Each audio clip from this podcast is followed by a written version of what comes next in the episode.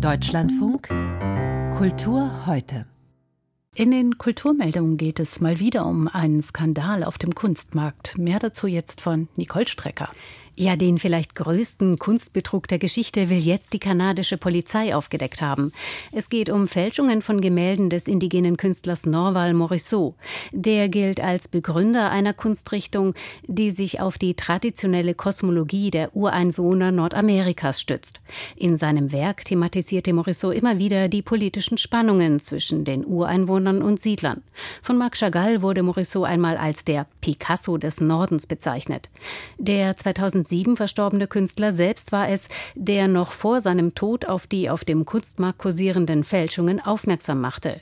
Jetzt wurden mehr als 1000 mögliche Fälschungen beschlagnahmt, acht Verdächtige verhaftet.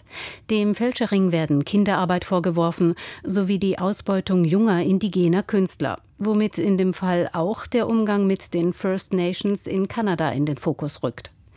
Der israelische Schauspieler Chaim Topol ist tot.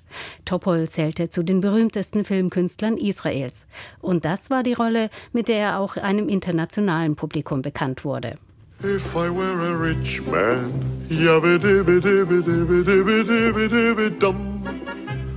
all day long I biddy biddy bum. If I were a wealthy man, I wouldn't have to work hard.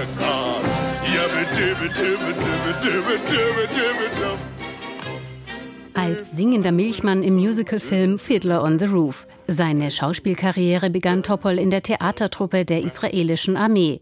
Insgesamt spielte er in mehr als 30 Filmen mit, darunter auch in James Bond 007 in tödlicher Mission von 1981 mit Roger Moore.